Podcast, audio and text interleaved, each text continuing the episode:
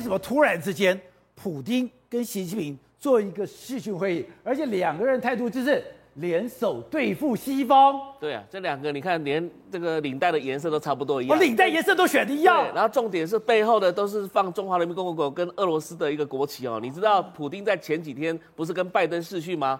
普京的背后只有俄罗斯国旗，没有美国跟俄罗斯的国旗，所以从这个事情就可以看得出来说，为什么普京跟现在中国来站在一起哦，准备来对抗拜登的这个所谓的民主联盟的概念哦。那为什么会这样子做呢？因为最主要说，现在中国已经被美国这个经济制裁已经打到一个不行的情况之下。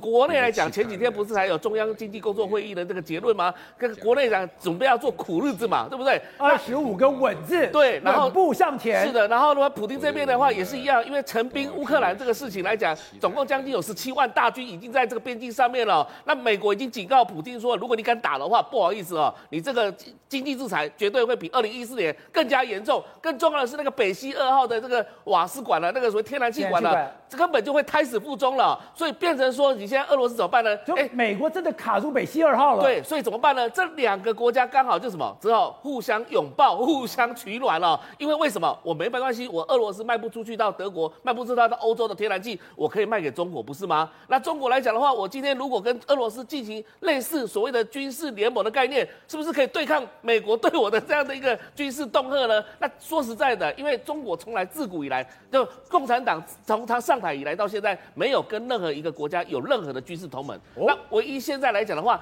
习近平在这一次的峰会当中告诉普京说：“哎，我们虽然没有军事同盟，但是我们类似有军事同盟的这种性质存在哦。”所以他跟美跟普京的军事合作，对，这个这个是俄罗斯的外长出来讲话，他说：“因为我们已经离这个正式联盟已经很近了，很近了。我们这样的一个概念来讲，会继续持续下去。所以搞一个说什么背对背的一个联合演习，未来有可能要背 对背，对，人家肩并肩，你背对背，对，人家美国跟菲律宾是肩并肩，然后你是背对背。但是你知道背对背来讲的话，心不在同一边呐，你知道吗？心到底是不是同一边呢？因为俄罗斯他还有耍很多招啊，比如说它包含这个，他协助印度啊，在南海问题协助越南。”马来西亚等等国家，所以他其实没有说真心的想要跟中国在一起的。中国不知道吗？如果中国知道，这个时候为什么还要跟普京站那么近？你跟普京站那么近？是普丁有利，不是你有利啊？对啊，但问题是现在中国他自己无法自己独自的面对美国的压力啊，所以他必须要找一个朋友来帮他。这个朋友最好的朋友当然就是俄罗斯啊。那现在呢，其实从他的什么带了一些人出来之后，你可以看到就是一些猫腻在里面哦。比如说他旁边坐了一个薛薛丁薛祥，然后还有坐何立峰哦。你知道何立峰是谁吗？谁？何立峰是。这个所谓的发改委的这个主委，你知道，就是专门在掌管中国整个经济状况未来的发展了。那他其实在这个峰会当中又提到一件事情，说我们要脱离美元了。为什么？因为你知道美金现在来讲的话是全世界重要的流通货币嘛。那现在他们说要重建一个所谓的中俄之间的金融基础设施建设，是什么意思呢？想要来取代美元地位，但是这有可能的事情吗？因为今天来讲。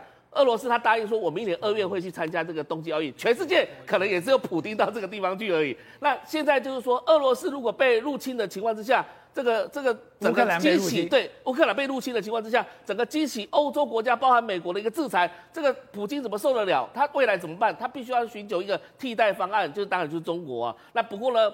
事实上呢，普京跟拜登呢讲得非常清楚哦，他的底线在哪里？他底线就是说，只要不要让乌克兰加入北约，其他都好办。问题是什么？美国从来自始至终没有让乌克兰加入北约嘛，因为他认为北约两头都都讨好，所以这个北约这个乌克兰是不可靠的。